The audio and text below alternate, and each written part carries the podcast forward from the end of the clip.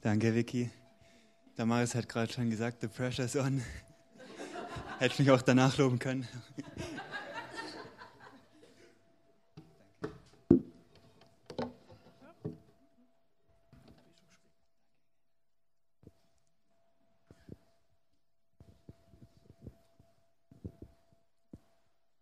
Ah ja, Technik war schnell, sehr gut.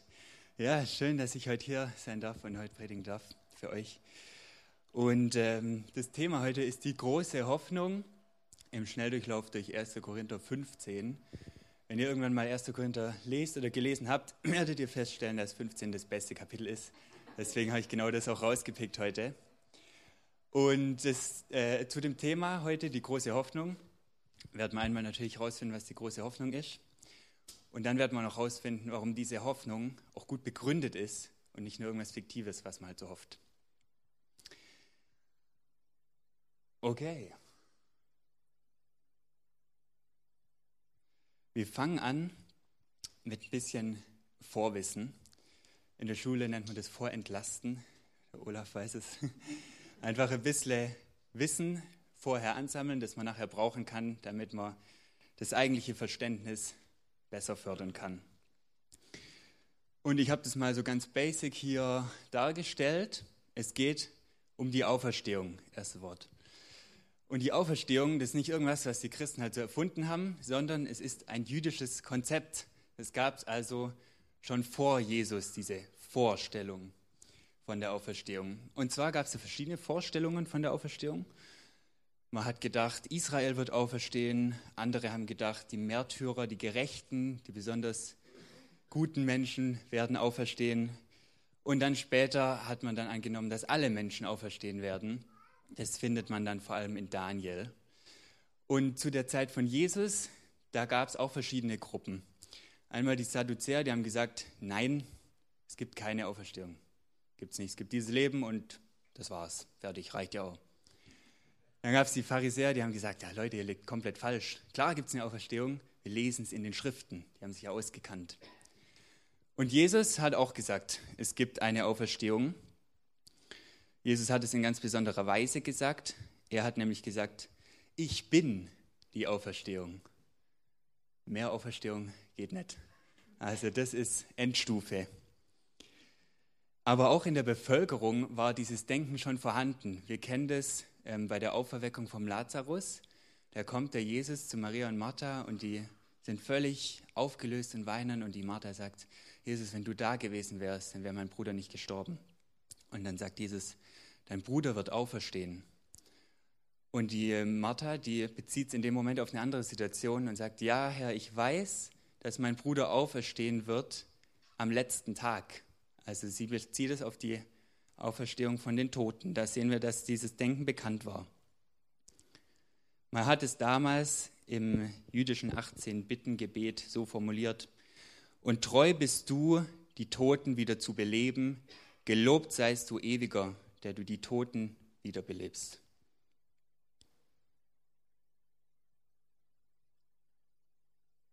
Hier haben wir nochmal das Zitat von Jesus, ich bin die Auferstehung und das Leben. Wer an mich glaubt, wird leben, auch wenn er stirbt. Das heißt, Jesus schließt ja gar nicht aus, dass jemand stirbt, aber er redet von einem anderen Leben, von dem Leben nach der Auferstehung. Alright, einige letzte kurze Vorwissensaspekte. Und zwar müssen wir wissen, die Auferstehung mit Lazarus oder der Tochter des Jairus, wo Leute von den Toten wieder auf, erweckt wurden von Jesus. Ist eine andere Kategorie, ich habe es ja gerade schon angeschnitten, von Auferstehung, weil diese Leute alle später wieder gestorben sind.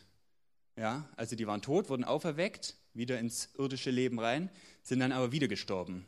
Okay? Um, die, um diese Art von Leben geht es nicht, sondern es geht um ein Leben, von dem man nie wieder stirbt.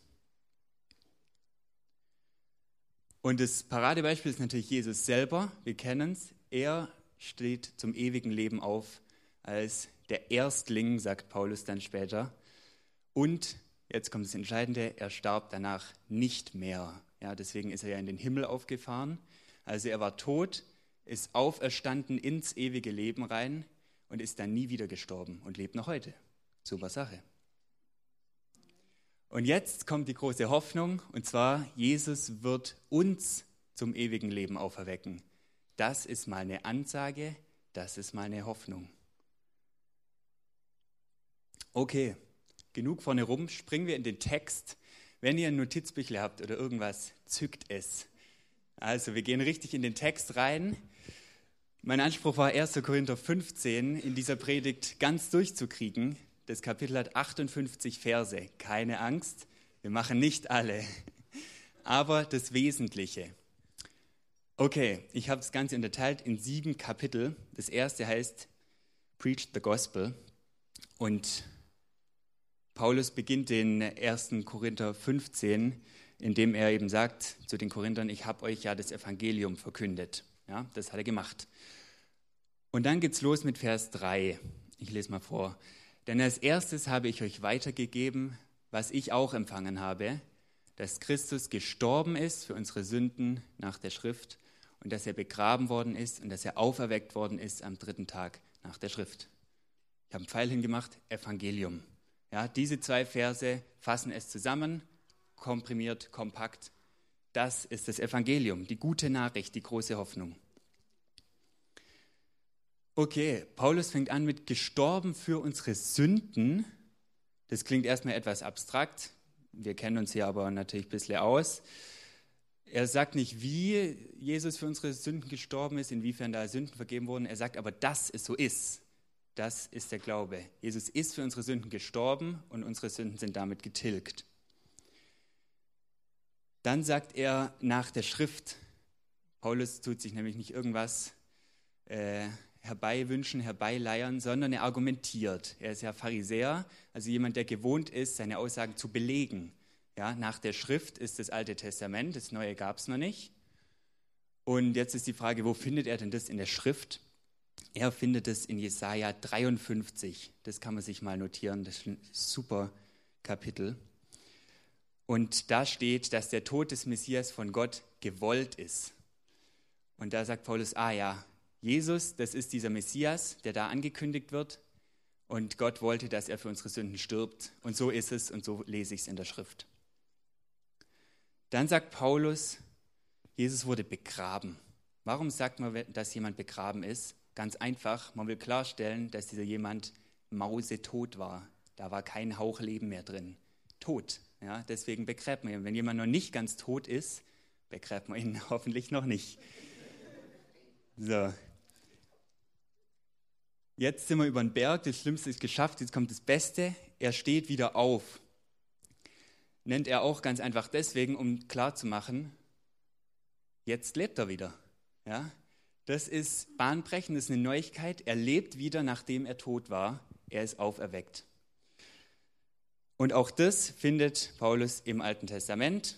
Da kann man sich jetzt drum streiten, ob das jetzt Hosea 6, Vers 2 ist oder irgendwas anderes bin ehrlich, kann es euch nicht genau sagen, aber Jesus sagt in Lukas 24, so steht es geschrieben, dass der Christus leiden wird und auferstehen von den Toten am dritten Tag. Wenn Jesus das sagt, dann wird es irgendwo stehen. Ihr dürft euch da selber mal auf die Suche begeben.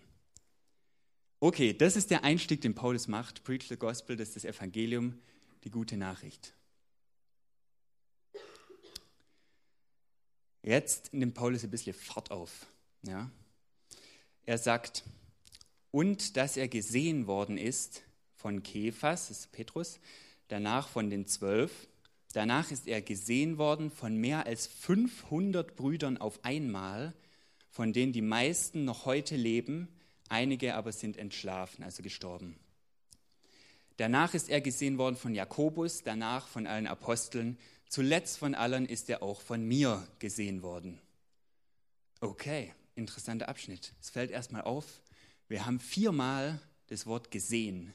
Paulus geht es darum, ja, weil zu behaupten, irgendjemand lebt wieder, der vorher tot war, das ist einfach, das kann jeder machen. Ja, aber es braucht dafür handfeste Belege. Jemand, der, der dabei war, der das gesehen hat, der das bezeugen kann und der befragt werden kann.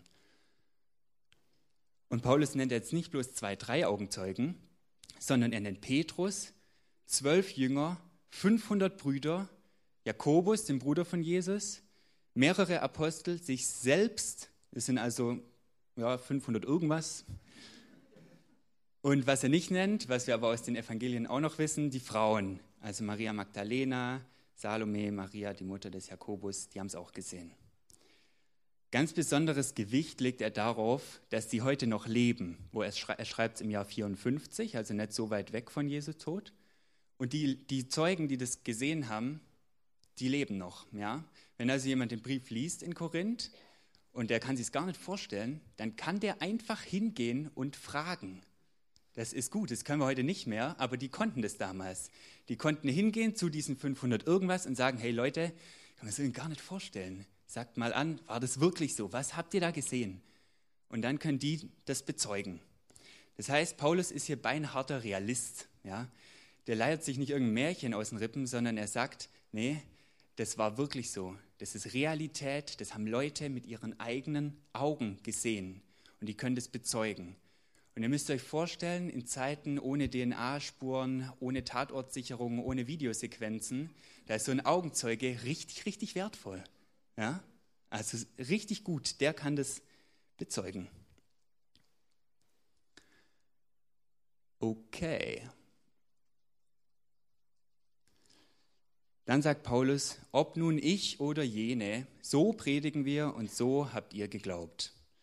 Ich oder jene, also ich, Paulus oder die anderen Augenzeugen, wir predigen alle eine Sache, nämlich den auferstandenen Jesus Christus. Und so dürft ihr das glauben, so wie wir das predigen, weil wir sind die Augenzeugen, wir haben es gesehen, wir predigen das und so könnt ihr das glauben. Wichtig ist hier das Wort so. Ja, die, die Korinther, die sollen nicht irgendwas glauben, sondern genau das, was gepredigt wird, sollen die glauben. Den auferstandenen Jesus.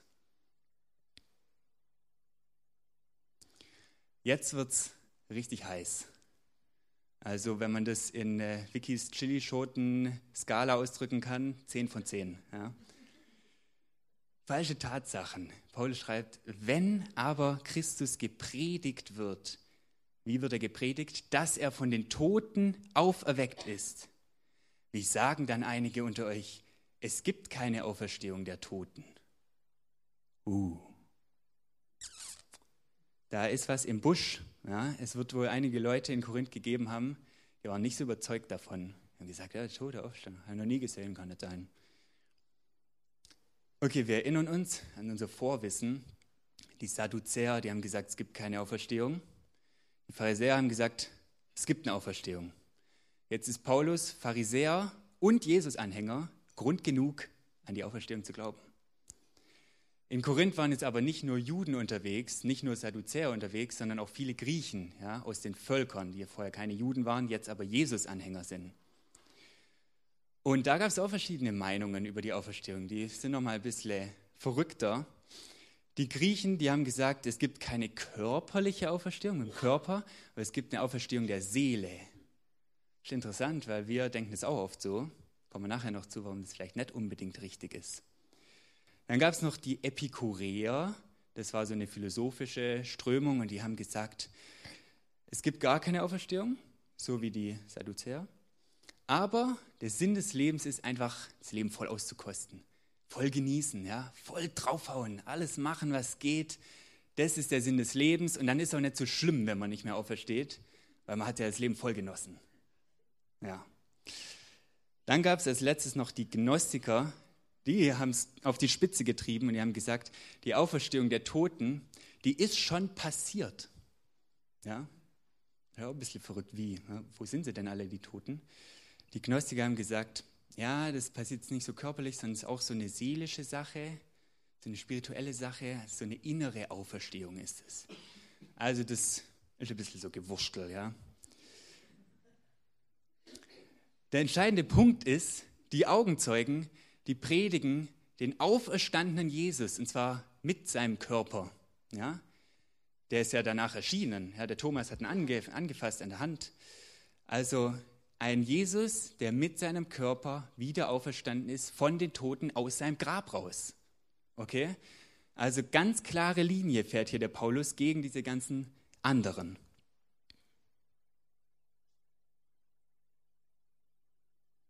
Und er beansprucht dabei auch, ihr Korinther, ihr seid es ja nicht, die predigen, sondern wir Augenzeugen.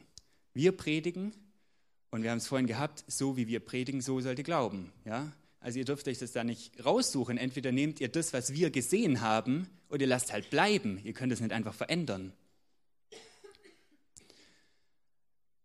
Das ist so eine Art Vorwurf, den der Paulus klären will. Und jetzt zeigt er den Korinthern, warum es nämlich richtig dumm ist, nicht an den auferstandenen Jesus zu glauben. Ich lese mal vor. Gibt es keine Auferstehung der Toten, so ist auch Christus nicht auferweckt worden. Ist aber Christus nicht auferweckt worden, so ist unsere Predigt vergeblich. So ist auch euer Glaube vergeblich. Wir würden dann auch als falsche Zeugen Gottes befunden werden, eingeschätzt werden, weil wir gegen Gott bezeugt hätten, er habe Christus auferweckt, den er ja nicht auferweckt hätte, wenn die Toten nicht auferstehen. Sehen wir mal, Paulus ist ein Logiker, ja? der kann gut argumentieren. Erstmal sagt er, wenn die Toten generell nicht auferstehen, so wie es ja viele Gruppen gesagt haben, ja, es gibt keine Auferstehung, dann logisch steht auch Christus nicht auf, steht Jesus nicht auf, wenn eh keiner aufsteht. Wenn Jesus aber jetzt nicht aufsteht, dann ist unsere Predigt und unsere Lehre, das ist alles hinfällig. Das ist dann mal plakativ ausgedrückt gelogen einfach. Ja? Erfunden, erlogen und es ist vor allem sinnlos. Jetzt fragt man sich erstmal, warum ist sinnlos? So den, den Kreuzestod predigen mit der Sündenvergebung, das ist doch auch gut. Ja, braucht ja nicht unbedingt Auferstehung, reicht ja. Sünden vergeben ist super. Jetzt ist aber hier die Argumentation, die Auferstehung, das ist der Nachweis sozusagen, der Beweis für den Messias und für seine Ansprüche. Ihr erinnert euch an das Zitat, ich bin die Auferstehung und das Leben. Das kann ja prinzipiell erstmal jeder sagen, ja? Aber zeig doch mal. Ja? Und das hat eben nur einer. Ja, nur einer hat gezeigt, ich stehe wirklich auf von den Toten ins ewige Leben. Die Auferstehung ist also elementar und Schlüsselelement unseres Glaubens. Ihr müsst euch mal vorstellen, der Messias Jesus hat gewirkt und viele Wunder gemacht und dann stirbt er. Und die Jünger erstmal so, oh, haben wir uns jetzt so nett vorgestellt, ehrlich gesagt. Ja? Da hätte doch noch irgendwie großes Reich Gottes kommen sollen. Und dann stirbt er einfach am Kreuz und wird ins Grab gelegt. Ende Geschichte. Na, ist doof. Und dann der Petrus äh, geht sogar schon wieder fischen. Ja, machen wir halt so wie vorher, gell? Und daher ist diese Auferstehung elementar, um überhaupt Glauben zu begründen dass man überhaupt glauben kann. Ja, wenn Jesus nicht auferstanden wäre, dann wäre da nur ein Mensch im, äh, in Palästina am Kreuz gestorben. So wie ganz viele damals, Tausende. Es wäre nichts Besonderes. Die Auferstehung, die begründet den Glauben.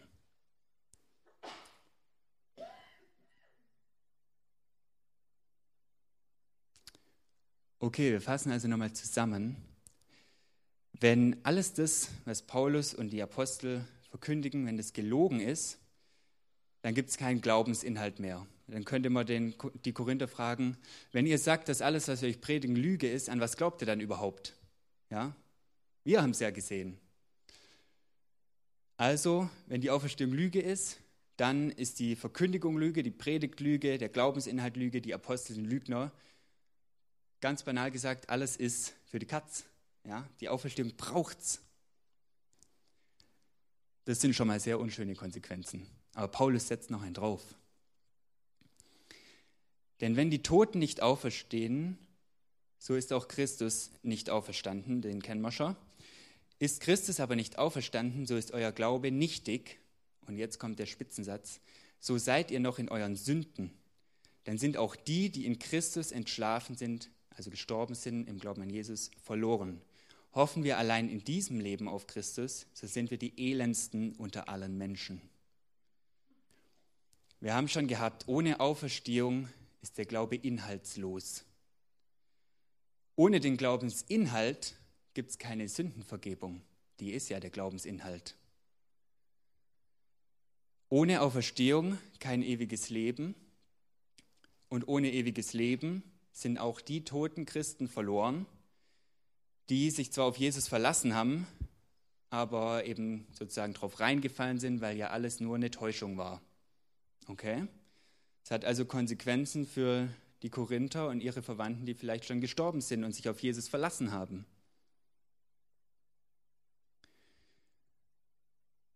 Ohne seine Auferstehung gibt es auch nicht unsere Auferstehung. Da lese ich mal geschwind aus Römer 6 vor. Denn wenn wir mit ihm zusammengewachsen sind, ihm gleich geworden in seinem Tod, so werden wir ihm auch in der Auferstehung gleich sein.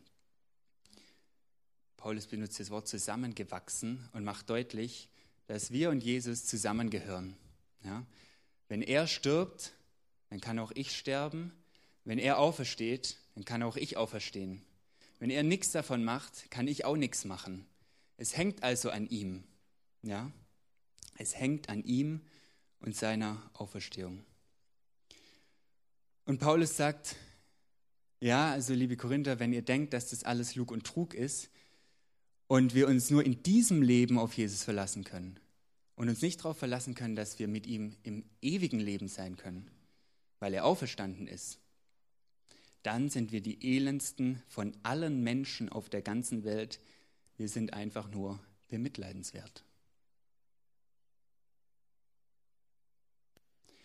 Das sind die Konsequenzen, die einen ereilen, wenn man vorschnell sagt, dass es keine Auferstehung gibt.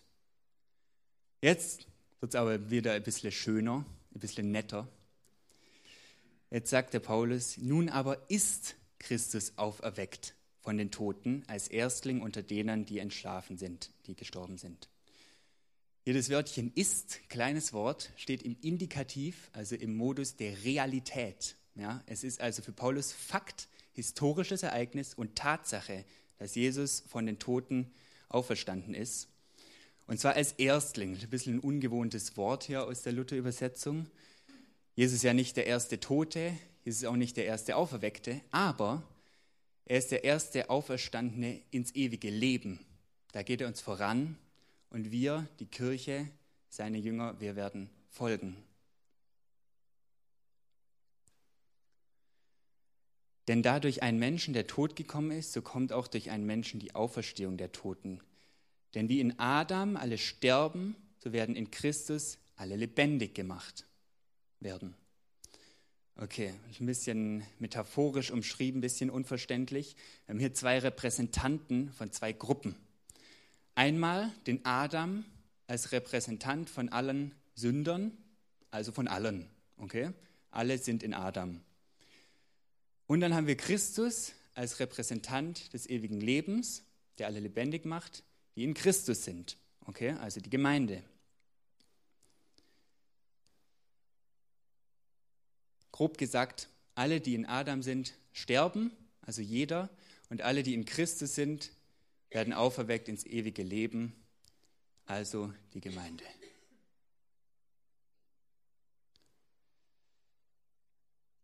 Oh, das machen wir nicht. Okay. Jetzt habe ich ein paar Verse ausgespart, damit wir aber anknüpfen können, sage ich euch ganz grob, worum es da geht. Paulus sagt jetzt, Jesus kommt und herrscht als König über alles. Er unterwirft alles, was gegen Gott ist. Und nachdem er seinen Auftrag erfüllt hat, übergibt er das vollkommene Reich dem Vater. Dann sagt er, wenn es keine Auferstehung gibt, dann könnte man sagen, es ist nicht notwendig, dass ich irgendwie moralisch oder sittenhaft lebe, weil danach ist ja alles vorbei. Und dagegen sagt er, ja, es gibt aber die Auferstehung, also bitte reißt euch am Riemen. Es gibt gewisse Standards, gewisse moralische Grundsätze, die ihr bitte auch erfüllen sollt. Und jetzt greift Paulus einer Frage vor, die jetzt als nächstes konsequenterweise folgen muss, und zwar wie. Ja, bisher hat er gesagt, dass es eine Auferstehung der Toten gibt. Jetzt würde man als erstes fragen, ja, wie sieht das denn aus? Wie darf man sich das vorstellen?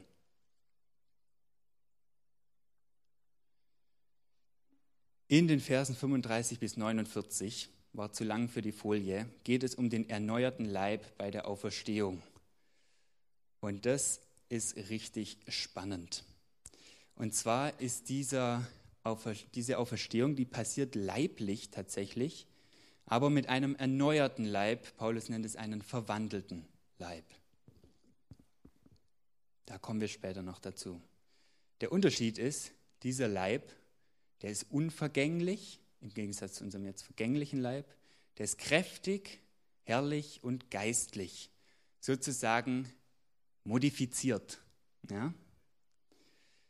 Jetzt ist hier wichtig zu verstehen, dass geistlich nicht äh, auf die stoffliche Qualität des Körpers hindeutet. Ja? Also dieser neue Leib, der ist nicht irgendwie so eine Art Geist, der so durchs Zimmer schwebt. Das nicht. Das kann sich der Paulus nicht vorstellen. Der ist Jude, die denkt den Körper als wirklich einen Körper. Sondern geistlich, dieses Wort Pneumatikos, Pneuma, das bezieht sich auf den Heiligen Geist, ja, auf Gott. Das bedeutet also, es ist ein Leib, der in der Sphäre Gottes lebt. Okay? So ein bisschen so ähnlich wie im Garten Eden, wo die Menschen mit Gott gelebt haben. Dann kam der Bruch, dann haben sie ohne Gott gelebt, nicht mehr in der Sphäre im Wirkungsbereich Gottes. Und durch die Auferstehung, durch die Versöhnung, durch Jesus kommt der Mensch zurück in diese Sphäre Gottes, in die Versöhnung mit Gott, in seine Gegenwart, in seinen Wirkungsbereich. Und das meint ein geistlicher Leib. Ein Leib, der angepasst ist an diesen göttlichen Wirkungsbereich. Jetzt ist ganz interessant, dass der Paulus mit dieser Aussage einen Abwasch macht mit allen anderen Ideen von der Auferstehung. Wir haben jetzt schon viel gehört, gell? seelisch, nicht seelisch, körperlich, nicht körperlich, gar keine Auferstehung, was weiß ich alles. Und er sagt jetzt, was ich sage, ist gegen die nicht leibliche Auferstehung, weil es wird ein Leib geben. Es ist gegen gar keine Auferstehung, weil es wird eine Auferstehung geben. Und es ist gegen eine bereits eingetretene Auferstehung, weil es wird eine Auferstehung geben. Sie ist noch nicht da. Kurz gefasst, es gibt eine Auferstehung, sie wird kommen und sie wird leiblich sein. Zwei weitere Argumente für die körperliche Auferstehung, abgesehen davon, dass halt in der Bibel steht, ist, dass Paulus Jude ist und die Juden den Mensch als eins denken. Das habe ich jetzt schon angeschnitten gehabt. Da gibt es also kein Denken von Körper, Geist und Seele. Das ist griechisch, denken wir heute auch noch oft so. Sondern der Mensch als Einheit kann nicht getrennt gedacht werden. Ja? Wenn wir sagen, es gibt Körper, Geist und Seele, dann sagen die Juden, es gibt den Mensch. Fertig. Nummer zwei, alles vor dem Sündenfall, Garten Eden, war ja perfekte Schöpfung Gottes. Die war so gedacht, die war so gewollt, die war so umgesetzt. Und zwar körperlich. Ja? Wenn Gott also was gegen körperliche Existenz hätte, dann würde ich jetzt hier nicht so stehen. Ja? Glücklicherweise kann ich hier stehen mit Körper. Das war das Wie. Jetzt könnte man fragen, okay, soweit alles klar, wann wird das passieren? Und da habe ich auch drei Verse ausgelassen, weil die Antwort ganz knapp ausfällt, wenn Jesus wiederkommt. Das war es eigentlich schon. Okay, jetzt kommen wir zu der großen Hoffnung, zu der Auferstehung an sich. Wenn aber dieses Verwesliche anziehen wird, die Unverweslichkeit, also wenn der vergängliche Körper ein unvergänglicher Körper wird, und dies Sterbliche anziehen wird, die Unsterblichkeit, dann in diesem Moment, wo das passiert, wird erfüllt werden das Wort, das geschrieben steht, Doppelpunkt, Altes Testament. Der Tod ist verschlungen in den Sieg, sozusagen vom Sieg aufgemampft. Tod, wo ist dein Sieg? Tod, wo ist dein Stachel? Okay. In dem Moment der Auferstehung, wo wir in das ewige Leben eintauchen, mit Gott, der Quelle des Lebens, da gibt es nur noch Leben. Da verliert der Tod seine Macht. Für Paulus ist es eine Erleichterung, wie man hier sehen kann. Er ist sehr erleichtert darüber. Und rhetorisch, ja keine wirklich Frage, rhetorisch fragt er, es wirkt fast schon ein bisschen spöttisch gegenüber dem Tod. Wo ist denn jetzt dein Sieg? Zeig mal her. Wo ist er denn? Oh, gar nicht mehr da. Oh. Wo ist dein Stachel? Sehen gar nicht mehr. Weg. Oh. Okay. Der Sieg des Todes ist weg, weil das Leben triumphiert in der Auferstehung. Der Stachel des Todes, das ist die Sünde, kommen wir gleich noch drauf, warum, ist weg. Sünde ist weg. Es wird keine Sünde mehr geben in der Auferstehung im ewigen Leben. Es wird kein Leid mehr geben. Nichts Schlechtes, nichts Unfaires, nichts Trauriges, nichts Herzzerreißendes, nichts Bösartiges, nichts Gemeines, nichts Entwürdigendes, nichts Beängstigendes. Lasst euch das mal auf der Zunge zergehen. Das ist eine große Hoffnung. Paulus kann es nicht lassen, so einen kleinen theologischen Satz mit nachzuschieben. Der lautet folgendermaßen, der Stachel des Todes aber ist die Sünde, die Kraft aber der Sünde ist das Gesetz. Den liest man und denkt, oh nee, bisher war es doch ganz logisch, warum machst du das? okay, der Stachel des Todes ist die Sünde. Stachel könnte man bezeichnen als Werkzeug, als Instrument. Ja, also der Tod, der arbeitet mit der Sünde. Ja, der benutzt die Sünde, um Tod zu generieren. Wo ist dein Stachel? hat er vorher gesagt. Wo ist die Sünde? Sie ist nicht mehr da. Warum? Weil Jesus für uns auferstanden ist und dieser Stachel entfernt wurde. Der zweite Teil von 56 ist noch ein bisschen komplizierter. Die Kraft aber der Sünde ist das Gesetz. Kann man im Römerbrief nachlesen. Wenn es ein Gesetz gibt, dann gibt es auch die Möglichkeit, dieses Gesetz zu übertreten, zu brechen, sich strafbar zu machen, sozusagen. Daher erhält die Sünde ihre Kraft, man könnte sagen ihre Wirksamkeit. Ja? Und ich glaube, Römer 3, 5, 7, da wird es behandelt, äh, warum das Gesetz dann trotzdem nicht schlecht ist. Es ist gut, aber leider hat es den Nebeneffekt, dass die Sünde dadurch Wirksamkeit erhält, weil ein Gesetzesbruch zu Konsequenzen führt. Okay. Der Stachel ist aber weg, die Sünde ist nicht mehr da. Warum? Das kommt jetzt in 57. Gott aber sei Dank, der uns den Sieg gibt durch unseren Herrn Jesus Christus. Das haben wir schon gesagt, die Sünde ist weg, weil Jesus stellvertretend für unsere Sünde, für unsere Schuld am Kreuz gestorben ist. Er bekommt meine Sünde, ich bekomme seine Gerechtigkeit. Ein guter Tausch. Ich bin gerecht vor Gott durch Jesus, und kann leben. Das heißt, bei Gott der Quelle des Lebens zu sein. Da sagt Paulus berechtigt, Gott sei Dank. Letzter Vers, darum meine lieben Brüder und Schwestern, wieder an die Gemeinde gezielt gerichtet, seid fest und unerschütterlich und nehmt immer zu in dem Werk des Herrn, denn ihr wisst jetzt nach diesem Kapitel, dass eure Arbeit nicht vergeblich ist in dem Herrn. Ja, wer das noch nicht weiß, muss einfach nochmal lesen. Nicht vergeblich in dem Herrn.